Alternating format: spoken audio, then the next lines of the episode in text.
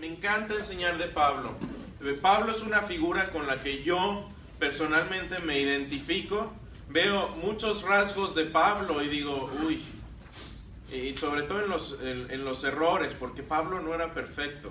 Y vamos a, a, ver algunas cosas de él. Pero, pero Pablo fue un hombre que se dejó usar de una manera extraordinaria. Y para entender cómo una persona eh, eh, llega a ser como es, hay que entender por dónde ha pasado y por dónde ha caminado. Eh, yo no sé ustedes, por cierto, hoy es la lección 3 que se titula Por Pablo, su vida y enseñanzas, enseñanza, su formación, formación y niñez. Ah, yo no sé cuántos de ustedes sean padres, pero obviamente todos nosotros tenemos contacto con niños. Y los niños son interesantes porque hay algo especial y hay algo único en cada niño. Y cuando vemos inclusive que gemelos que crecieron en el mismo seno eh, familiar, que tienen el mismo ADN, incluso llegan a ser completamente distintos. ¿Alguno de ustedes tiene familia con gemelos o a lo mejor gemelos, sí? Gemelas. ¿Gemelas? Eh, ¿Tienes hermana gemela? Eh, sobrinas. Sobrinas gemelas. ¿Quién más? Ah, mi cuñada acaba de tener dos gemelas. Tu cuñada acaba de tener gemelas. ¿Y tú, Primos idénticos. Primos idénticos. Entonces, también. Mis cuñadas son gemelas y tengo unas primas gemelas. Oh, wow, de veras. Yo tengo una cuñada también. Eh, saludos a mi cuñada Karina, se llama también. Eh, y ella es gemela, tiene una hermana gemela. Ya las distingo, pero al principio era difícil. Y aquí tenemos unas gemelas, pero no, no han llegado.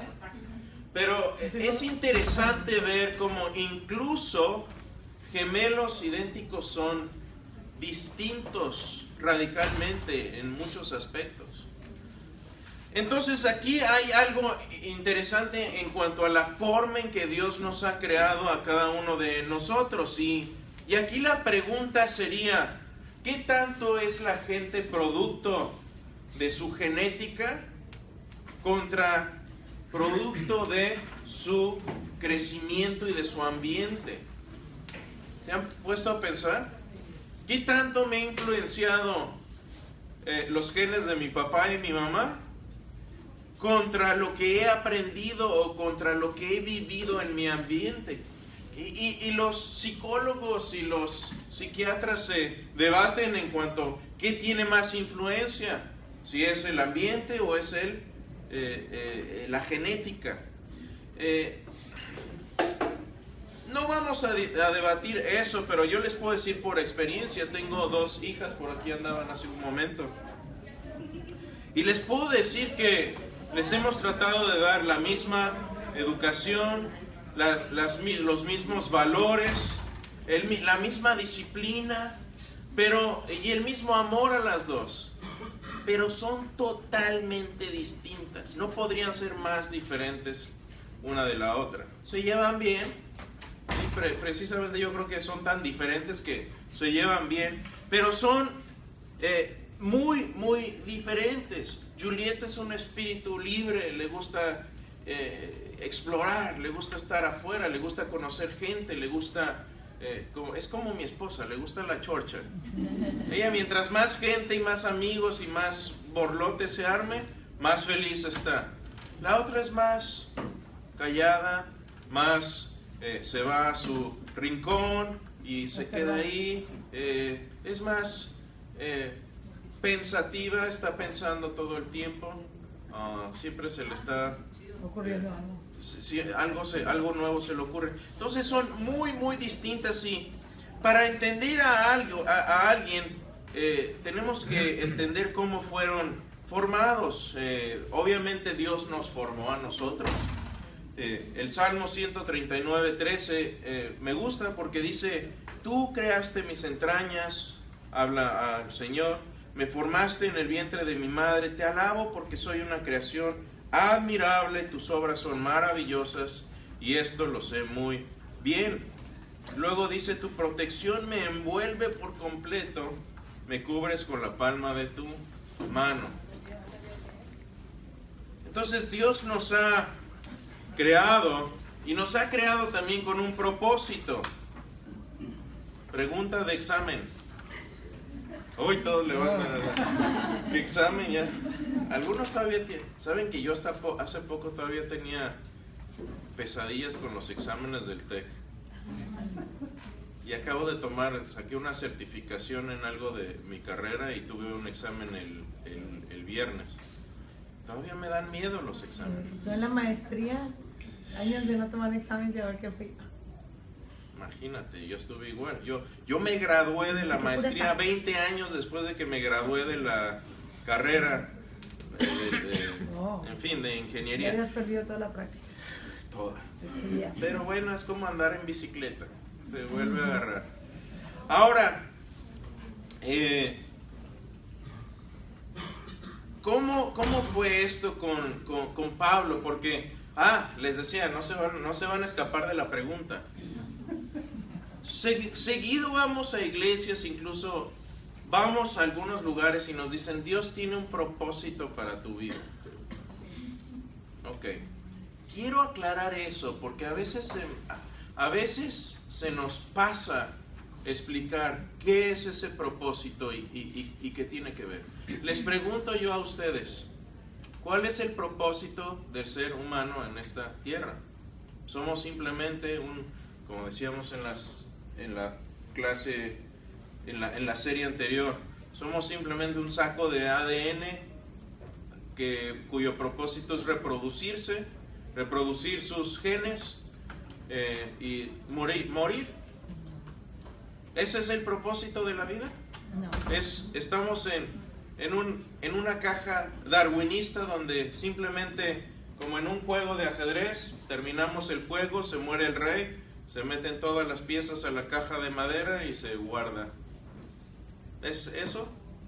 Estamos hechos para que eh, pues, en nuestro funeral digan unas buenas palabras de nosotros, de lo lindo que éramos, y todos regresan a la iglesia a comer pupusas. ¿Cuál es el propósito de la vida del ser humano? Bueno, la palabra dice que somos la sal del mundo, que somos la luz del mundo. Ajá. Somos sal, fuimos creados para, ah, para- bueno, lo principal es pregonar la palabra de Dios, pero si somos sal, le damos el sabor a este mundo en medio de lo bueno y en medio de lo malo, nosotros ser los que clamemos, Ajá. en tanto que aquellos aún no han venido al Señor, a nosotros nos toca. el- el- el Entonces, una parte de lo que dices, Elsa, es Dios nos creó para compartir la palabra de Dios. Estoy de acuerdo, pero hay más. Esa es una parte, pero hay otra parte Para- importante. pues para glorificar. cumplir su voluntad. Pues Sí, están bien. Exactamente. Eh, hemos sido creados para eso. Yo lo resumo y tengo un cuadro que me hizo mi esposa en mi oficina, porque me lo tengo que recon- recordar seguido cuando estoy trabajando en cosas que no tienen que ver con la escritura. Me hizo, me hizo mi esposo un cuadro que dice conocer a Dios y darlo a conocer. Ese es el propósito del ser humano, porque el diseño del ser humano es el de estar y conocer a Dios es cuando nuestra humanidad llega a todo su potencial en presencia de Dios. Por eso la ausencia de la presencia de Dios nos deshumaniza. Así es, Luis decía, lo que entra al infierno y lo que termina en el infierno no es el ser humano, sino lo que queda de él. Me recuerdo, si alguna vez vieron eh, la película del Señor de los Anillos, Gollum es una buena representación de eso, porque este es un, eh, es un ser que eh, era un, ah, un hobbit, un habitante de- de ese mundo, y cuando él decide hacerse del anillo que tenía un poder maligno, empieza a deshacerse de su humanidad, obviamente no era humano, pero empieza a deshumanizarse. ¿Por qué?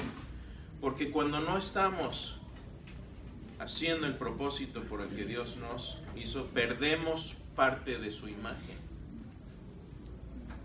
Eso es lo que sucede.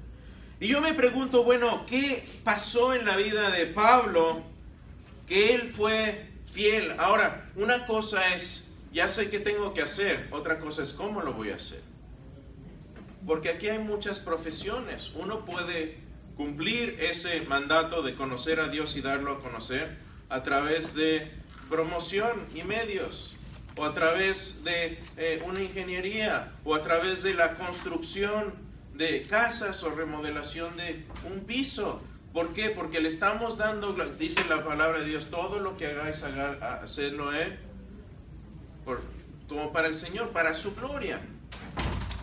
Eh, de hecho, Efesios 2.10 me gusta lo que dice. Dice, porque somos hechura suya, hechura de Dios, creados en Cristo Jesús para buenas obras, las cuales Dios dispuso de antemano a fin de que las pongamos en práctica. Entonces, somos creados para conocer a Dios y para hacer también buenas obra- obras, para ponerlas en práctica. Si no estamos, si solo estamos hablando de Dios, pero no estamos practicando hacer buenas obras, sí, y a mí me encanta esta iglesia porque hace buenas obras. Y yo los he visto a ustedes con las manos literalmente en el lodo para hacer buenas obras. Doy gracias a Dios por eso. Pero bueno, va- vayamos un poco y remontémonos un poco a la vida de Pablo para entender, porque llega un momento en que Pablo, terminando su tercer viaje misionero, eh, va de regreso a Jerusalén y ahí lo aprenden, lo acusan falsamente de estar eh, metiendo gente al templo que no debía estar. Ustedes se acuerdan que en el templo no podían entrar en ciertos lugares los gentiles, no los amables, sino la gente que no era creyente. Y lo acusan de eso y el tribuno, que es un soldado romano, se acerca y lo sorprende y le dice, oye, ¿qué disturbios son, son estos? Y cuando Pablo le contesta, le contesta en griego. Y el tribuno se sorprende porque dice, este hombre, ¿cómo es que sabe griego? Y le pregunta, ¿hablas griego? Y no solo eso, sino Pablo le, muest- le demuestra que sabe mucho más que griego. Vamos a hablar un poco de sus idiomas también. Y el tribuno le dice, oye, pues que no tú eres ese egipcio que anda causando disturbios por ahí.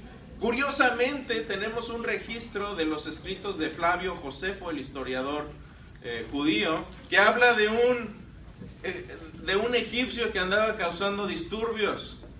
Esto sin querer coincide con la historia secular, por cierto. Y Pablo le dice, no, yo no soy este eh, egipcio, yo soy judío natural. Yo soy judío natural de una ciudad importante, dice, de una ciudad no de poca importancia llamada Tarso, una ciudad de Cilicia. Y preguntaba la vez pasada, ¿dónde está Tarso? Bueno, está aquí en la parte que es eh, Turquía hoy, está en esta partecita de acá.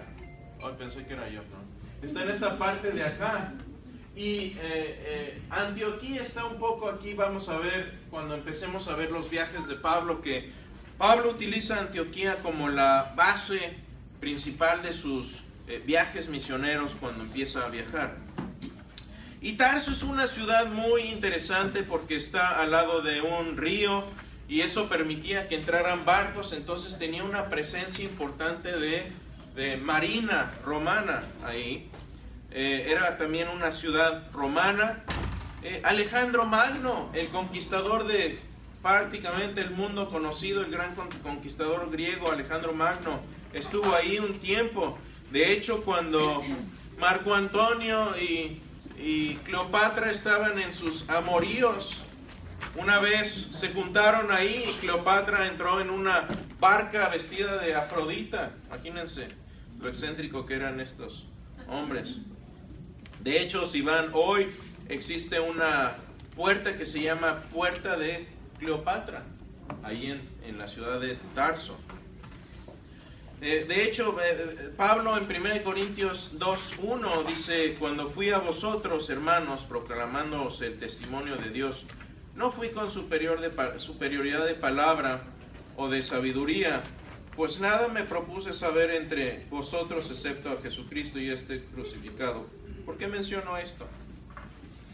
Porque Pablo pudo haberse subido el cuello y decir, vengo del TEC de Monterrey.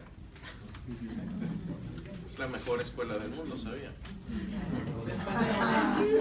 Después de la universidad. de Monterrey. Así se- así se hubiera oído. Eh,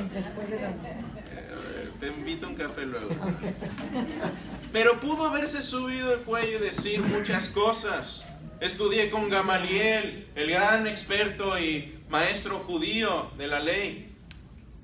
Que miles quisieran estudiar con él, pero adivinen quién estudió con él. Miguelito. Pudo haber hecho muchas otras cosas, pero ¿saben qué dice él? Dice, no les hablé con superioridad de palabra. Pablo, confíen en mí, sabía hablar. Tenía el don de la palabra. Tenía el don de llegar a un lugar y levantar la mano derecha, la usanza de esos tiempos, y decir, "Valo- varones galileos, escúchenme. Y la gente ponía atención. Cuando fue al ágora de los atenienses es lo que hizo. Algo que tengo en mi, ¿cómo dicen? En el bucket list es ir y subirme al- a- a- a- ahí al ágora y levantar la mano y tomarme una foto. Eso es lo que hizo Pablo, pero dijo, no llegué con esta superioridad, no llegué con esta, con esta labia que tanto le gusta a la gente en estos tiempos. Dije, llegué a hablarles de la cruz de Cristo. Ese fue el propósito que tuvo Pablo. Lo tuvo siempre bien en mente. Pero vamos a ver también otros, eh, otras formas. A ver, esto no quiere decir que la retórica de Pablo no se refleje en sus cartas. Porque, ah, les digo, usa las metáforas de una forma excepcional. Habla, por ejemplo, de los deportes. Habla mucho de deportes. Yo no sé si hubiera vivido hoy, Pablo habría sido aficionado de los de los, Rayados. de los rayados o de los borregos. No sé. O de los Texans, puede ser. Ah, no lo sé, no sé ni siquiera si le gustaban los deportes o no, simplemente lo usaba para poder conectar con la gente que sabía que le gustaba eso. Al final, eh, curiosamente, dice, he acabado la carrera, he terminado la batalla, he guardado la fe. Eh, eh, una, un artificio muy claro de deportes. Pero también utiliza el sarcasmo, ¿se acuerdan? Vamos a ver más a detalle cuando veamos Corintios, que cuando empiezan a llegar suplantadores y maestros o otros superapóstoles, les em- se empieza a burlar de ellos. En Corintios dicen, y les dice, ustedes ya los engatusaron estos super hiperapóstoles, esa es la palabra que usa en el griego, la vamos a ver, la vamos a desglosar. Ah, entonces, Tarso, si pudiéramos hacer una analogía hoy con Tarso, era como Monterrey. No, no es cierto. No se emocionen, lo digo porque están aquí. No, no, era una ciudad de mucha, eh, mucho prestigio cultural.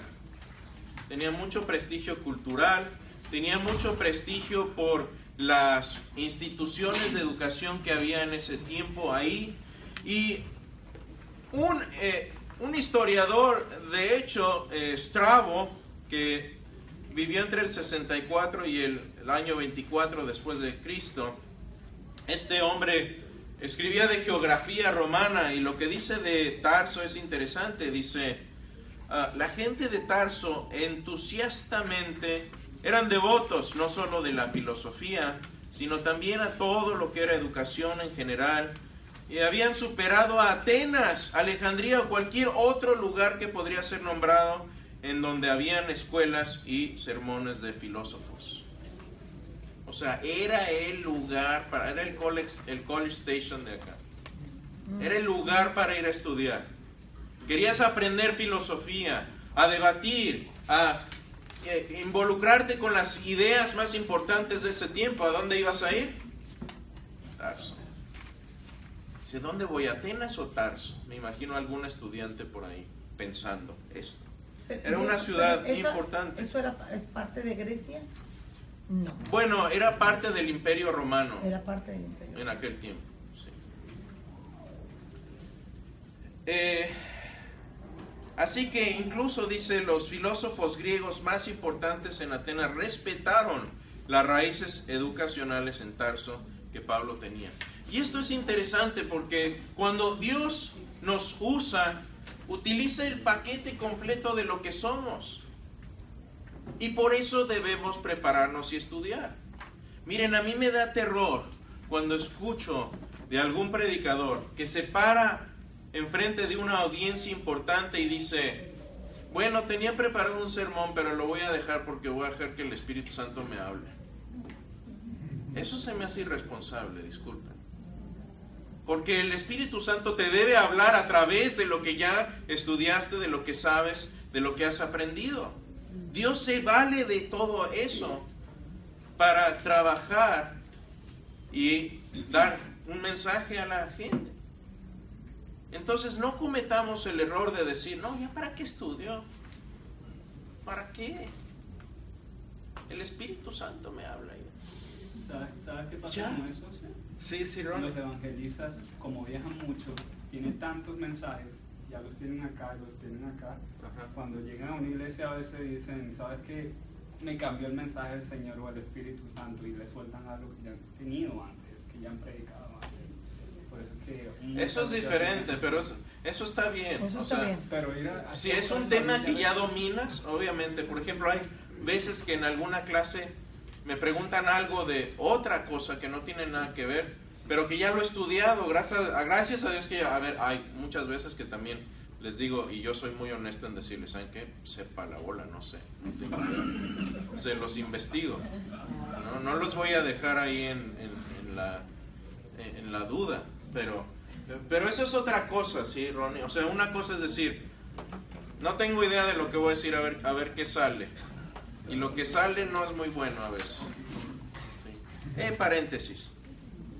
Pero Tarso era esta ciudad importante y, Pablo se, se hizo de este conocimiento, de su experiencia, de sus estudios, y lo usó Dios. Esos recursos y esas herramientas que Pablo tenía, Dios las usa para llegar al mundo y, y a dar a conocer el Evangelio. ¿Qué idiomas habla- hablaba Pablo? Bueno, sabemos que hablaba arameo porque ahí cuando habla con el tribuno le dice, ¿se me permite decirte algo? Y él le dice, ¿sabes griego? Entonces Pablo le dijo, yo de cierto soy hombre judío de Tarso, ciudadano de una ciudad no insignificante de Cilicia, pero te ruego que me permitas hablar con el pueblo. Y cuando él se lo permitió, dice Pablo, estando en pie en las gradas, hizo señal con la mano al pueblo y hecho gran silencio, habló en lengua hebrea.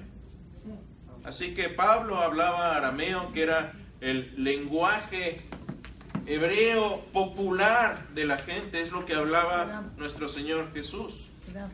Era Póglata, ¿cómo se dice? Cuatro lenguajes. Políglota. Era políglota. Hablaba obviamente hebreo, porque había estudiado el hebreo formal.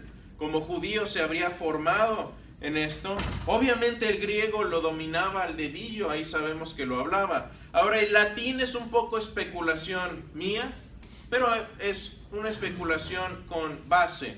Porque yo no me imagino cómo vivir en un imperio romano donde el latín es la lengua eh, franca de ese lugar Oficial.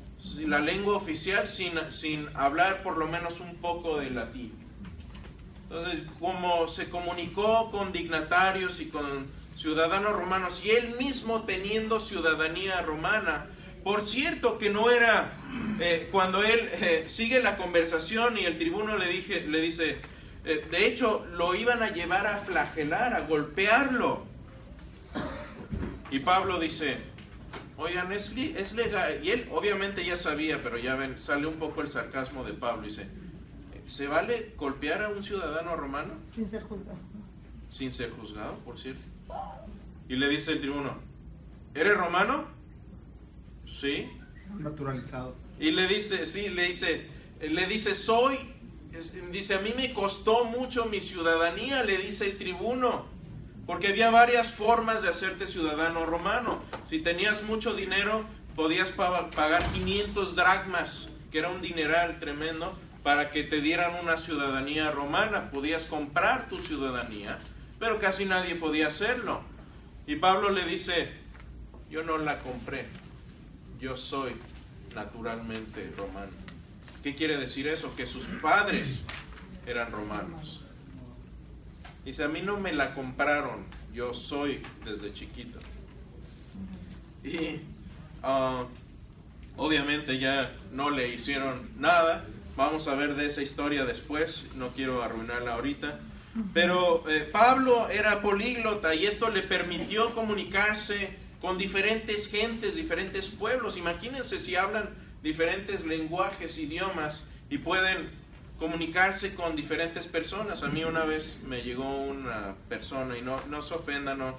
eh, si hay alguien que cree en el don de lenguas está bien, no, no, no tengo ningún problema con eso, pero una vez llegó un, un- una persona muy altiva conmigo y me empezó a decir que yo no tenía el don de lenguas y bla, bla, bla. Y le digo, sí tengo el don de lenguas, hablo tres idiomas bien y entiendo otros dos. Hablo francés desde chico, el inglés lo aprendí en la escuela, nací en México, hablo español.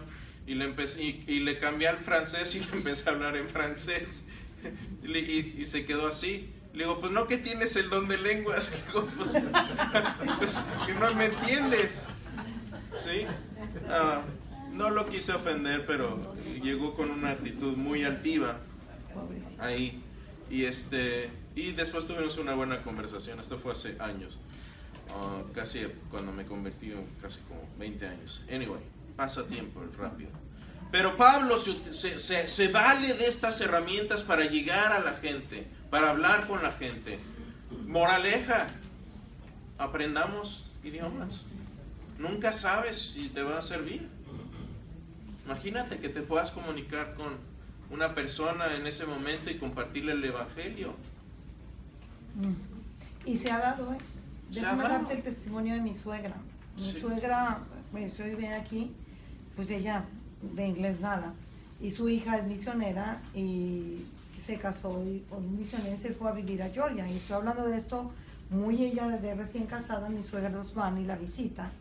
Y pues ah, en aquel tiempo ella en Georgia, nada de hispanos. Y la iglesia donde mi cuñada iba, puro inglés. Ujú. Y pues ahí están mis suegros, ¿verdad? En la reunión y se acerca con una señora americana y, y pues tratando de acabaron comunicándose. Ujú. O sea, y, y mi suegra ministró, apoyó en oración y todo a la americana. Ujú. Mi suegra no ha vuelto, vi- viene aquí, eh, Sí, ahorita sí. está en México, pero viene aquí, no ha vuelto a hablar inglés. Ujú. Pero en ese momento el don de lenguas del Espíritu Santo se manifestó y mi suegra habló, habló inglés y entendió el inglés. Dios puede hacer lo que quiera. Obviamente la Biblia dice que si nosotros no hablamos, las piedras van a hablar en italiano. Pero ah, eso no quiere decir que no debamos esforzarnos. Dios nos u- quiere usarnos. Pero si nosotros nos queremos, bueno, pues que, que evangelice la piedra. Eh, sí, hermana. Presente porque, so- porque soy judío. Ajá. Pablo era judío de la religión y judío también por el linaje, ¿no? Exactamente, Por- de por hecho, de hecho la línea de Benjamín, cuando menciona que Pablo era del linaje de Benjamín, quiere decir que era estricto en sus creencias y que podía trazar, a ver, un judío en aquel tiempo que pudiera decir, esta es la línea a la que pertenezco, eh, pertenezco y la tribu, es porque deben tener un registro en su familia de dónde vienen. Eso no es fácil. Eso no es No sé quién de ustedes le guste la genealogía y que hayan tratado de ver de dónde vinieron. Nosotros tuvimos la fortuna de, eh, mi hermano el más chico estudió en Bélgica y el lado de mi papá venimos de Bélgica. Y entonces se metió al pueblo donde nació el abuelo de mi papá y encontró registros como de cuatro o cinco generaciones atrás de Dupones. Interesantísimo, pero eso es muy raro. De hecho, algunos de los registros y de las actas de nacimiento ya estaban en, en, en, en Flemish, que era el, el dialecto de ahí, ya ni siquiera en francés, tuvo que utilizar a una de las personas que estaba ahí que todavía medio lo entendía para traducirlo al francés. Eh, entonces es raro, pero Pa- Pablo tenía ese linaje y podía decir, aquí está la cadena, vengo de Benjamín. Tal vez no sé si decirlo de esta manera. Tenía la sangre judía, mas nació en, en- en- en- en Roma, en, como ciudadano Sí. romano. Y eso es lo que... Es como un poco la como, noso- como nuestras hijas, por ejemplo. sangre Ah, mi hija Roma. es mexicana porque yo soy mexicano, Así es. sí, pero es nació acá. americana porque pero es americana de nacimiento, ¿no? Entonces un poco eso, pero obviamente tenía la, eh, la cultura judía y la religión judía aparte de, aparte de ser judío por ADN. Como Daniel, ¿no? Porque Daniel se lo llevaron a Babilonia. Exactamente. era Sí, judío. él era judío, claro. Y puede, puede trazar su línea también. Sí, hermano. ¿Los padres eran judíos entonces? sí, Sí. sí, sí. Sí. Sí, y eran romanos también. Eran judíos, pero también eran romanos, porque, a ver, no sabemos si sus papás obtuvieron la ciudadanía romana de alguna forma o venían también de más atrás.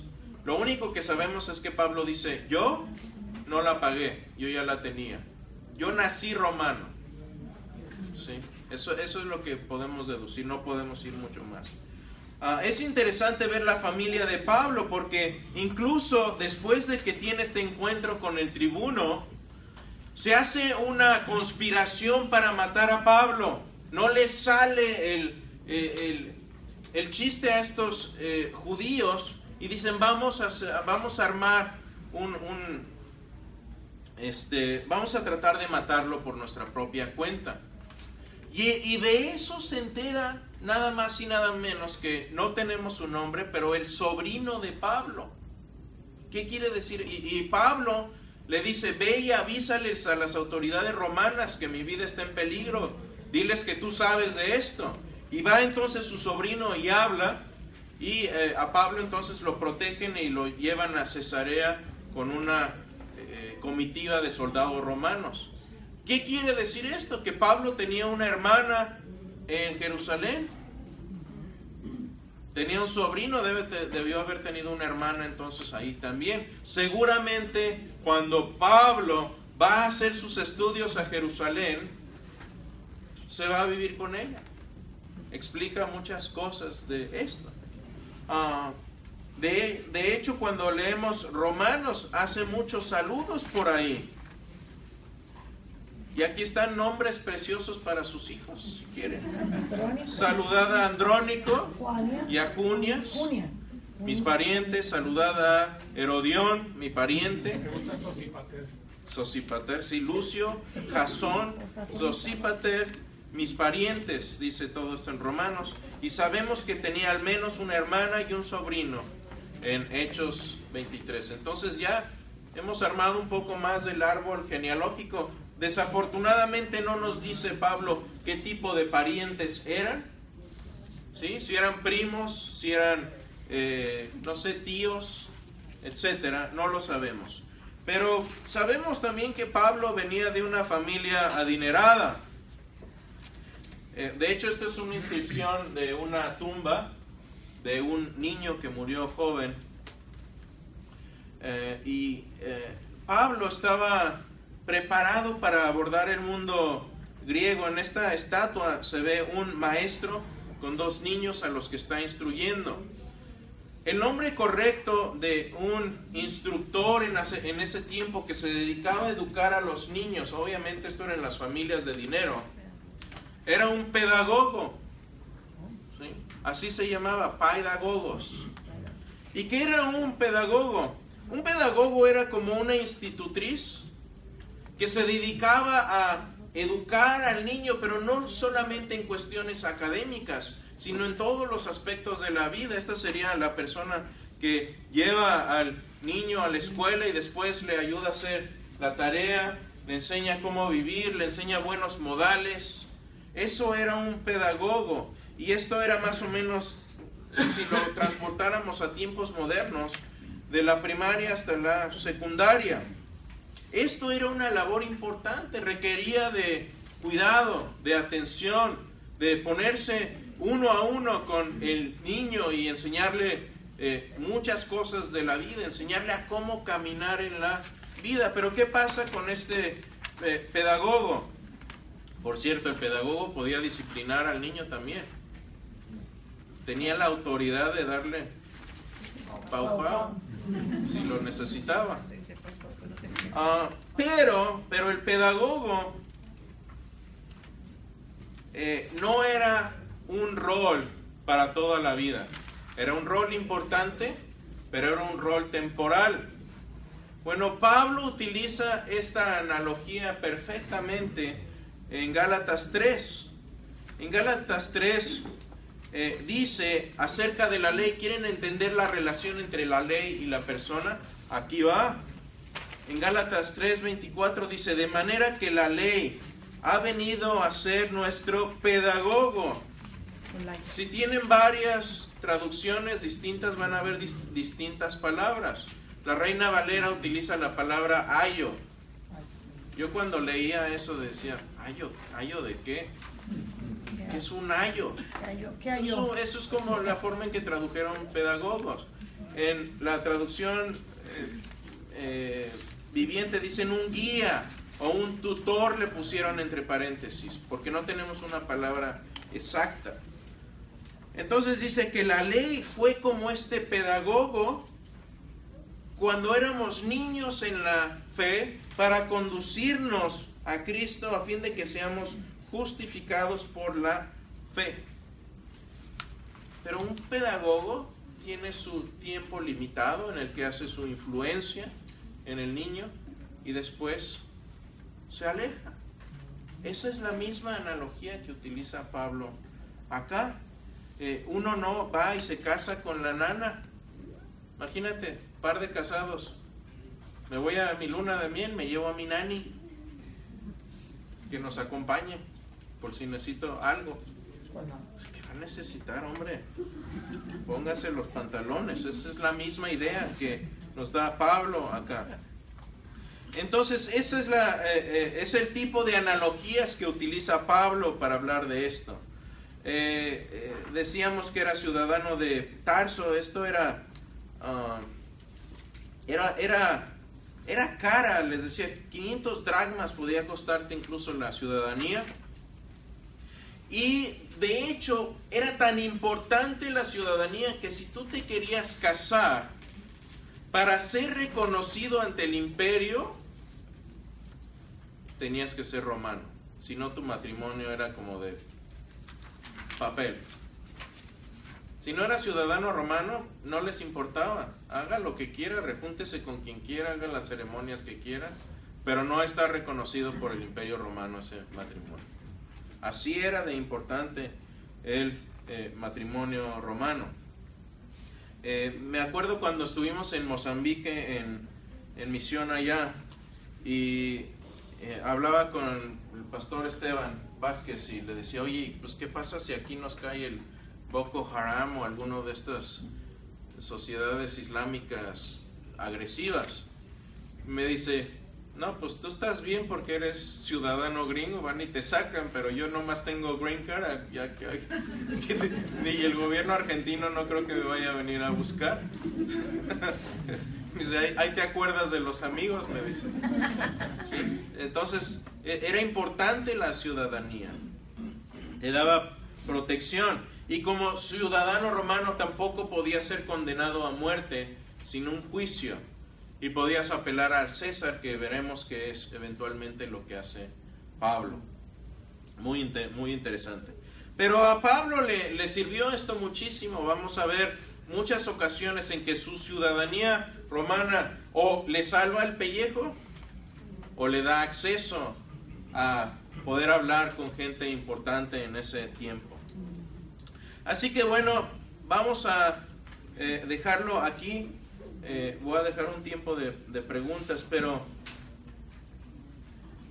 lo interesante que yo veo de Pablo es que cuando Dios le llama, Dios le llama, Pablo ya tenía cierto, cierta cantidad de herramientas que Dios pudo usar. Fíjense, Dios lo estaba preparando desde antes.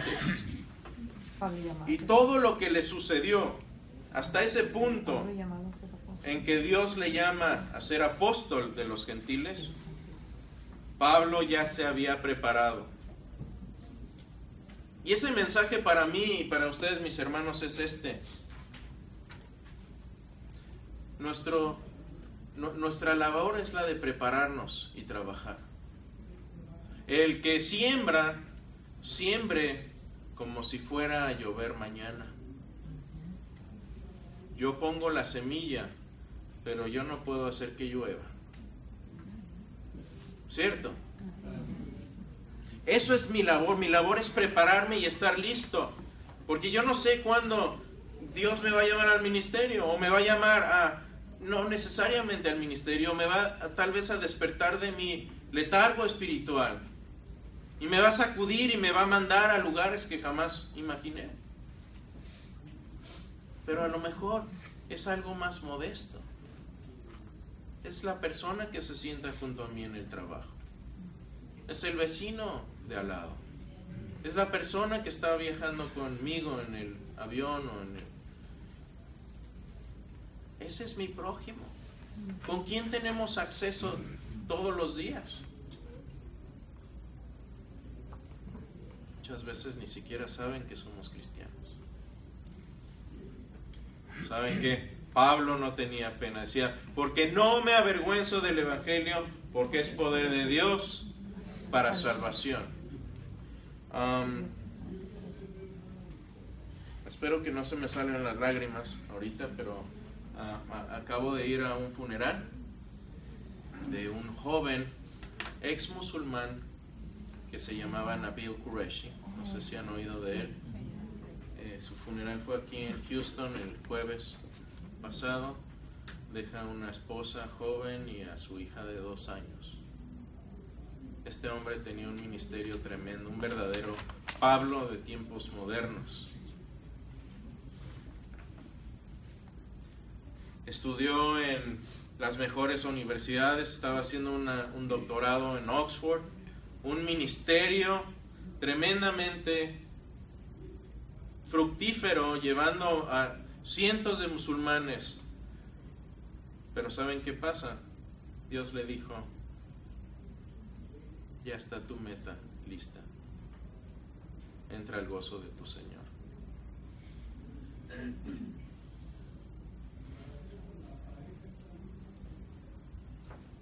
Y yo estoy seguro que cuando él entró escuchó estas palabras. Bien hecho, siervo, fiel. Entra al gozo de tu Señor. Yo me pongo a ver. Yo tengo 10 años más que Navío. Y me pongo a ver qué he hecho yo. Y este chico lo que hizo en sus tiernos 34 años. ¿Saben qué? Este mundo es breve. Es frágil. Somos frágiles. Pensemos, no vamos a estar aquí mucho tiempo. En cualquier momento Dios nos puede decir, ¿sabe qué? Tu tiempo ha llegado.